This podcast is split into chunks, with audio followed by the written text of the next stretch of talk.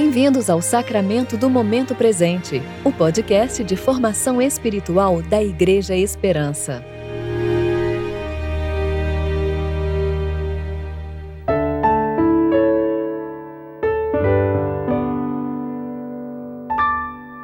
Hoje é terça-feira, 16 de novembro de 2021, tempo de reflexão do 25º domingo após o Pentecostes.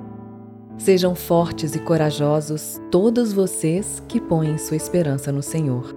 Salmo 31, versículo 24. Eu sou Dani Braga e vou ler com vocês a reflexão de Regis Fontes referente a Hebreus, capítulo 10, dos versículos 32 a 39.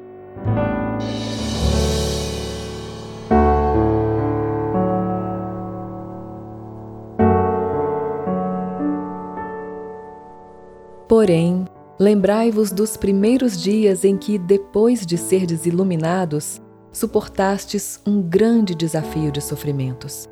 Algumas vezes fostes expostos publicamente a ofensas e perseguições, e outras vezes vos associastes aos que assim foram tratados. Pois não só vos compadecestes dos que estavam nas prisões, mas também aceitastes com alegria o confisco dos próprios bens sabendo que tendes a posse de algo melhor e permanente. Portanto, não jogueis fora a vossa confiança, ela vos trará uma grande recompensa, porque necessitais de perseverança para que alcanceis a promessa depois de haver desfeito a vontade de Deus. Pois aquele que vem virá dentro em breve e não tardará, mas o meu justo viverá da fé.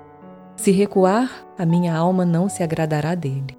Nós, porém, não somos dos que recuam para a destruição, mas sim dos que creem para a preservação da vida.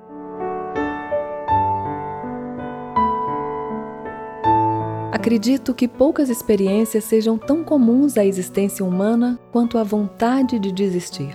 Ela vem geralmente junto com uma sensação enorme de desamparo de que nossos melhores esforços não bastarão para atingir o que queremos. Na vida cristã, não é diferente. Qualquer cristão que tenha se disposto a viver seriamente para a glória de Deus conhece a sensação. A despeito de nossas melhores intenções, a despeito de nossos melhores esforços, somos constantemente lembrados de quão pouco progredimos em santidade. Pecados já abandonados ressurgem fortes como nunca, e novos pecados são acrescentados à nossa lista de ofensas. Como resultado, a dúvida e a vontade de desistir crescem como ervas daninhas, sufocando o solo do nosso coração. Não é de se estranhar, portanto, que, nessa passagem de Hebreus, tenhamos um chamado à perseverança. Esse chamado começa estranhamente com um convite a olhar o passado. Lembrem-se das vezes em que, mesmo em meio a muito sofrimento, vocês permaneceram firmes.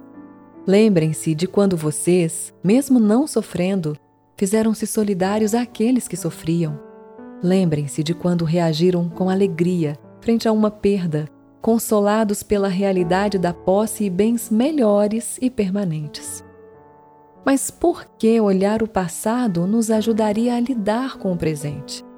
Porque ver Deus em ação em nosso passado nos dará confiança de que aquele que já agiu é capaz de agir uma vez mais.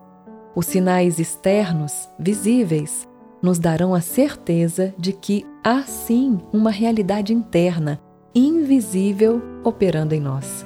Os frutos da fé no passado nos darão confiança de que a seiva ainda corre pela árvore no presente e que ela, no devido tempo, produzirá os frutos na medida determinada pelo seu Criador.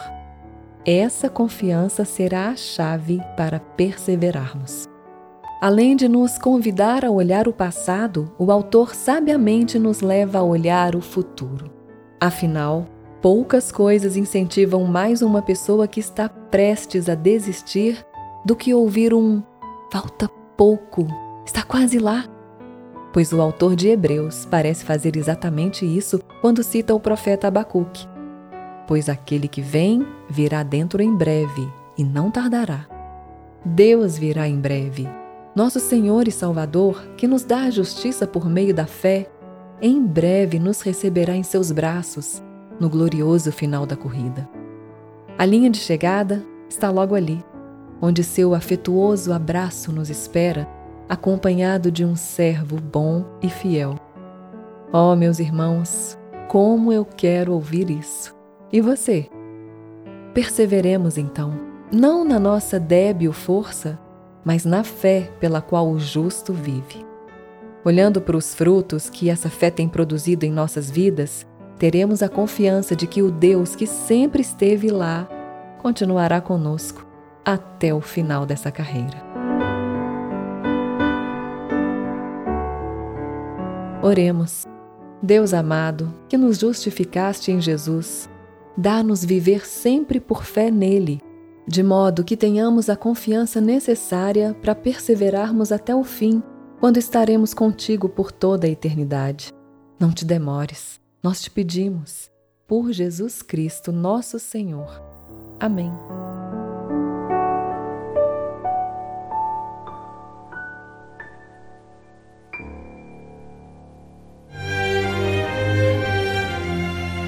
Você ouviu o Sacramento do Momento Presente, o podcast de formação espiritual da Igreja Esperança. Que a palavra de Deus habite ricamente em seu coração e preencha sua vida com sabedoria.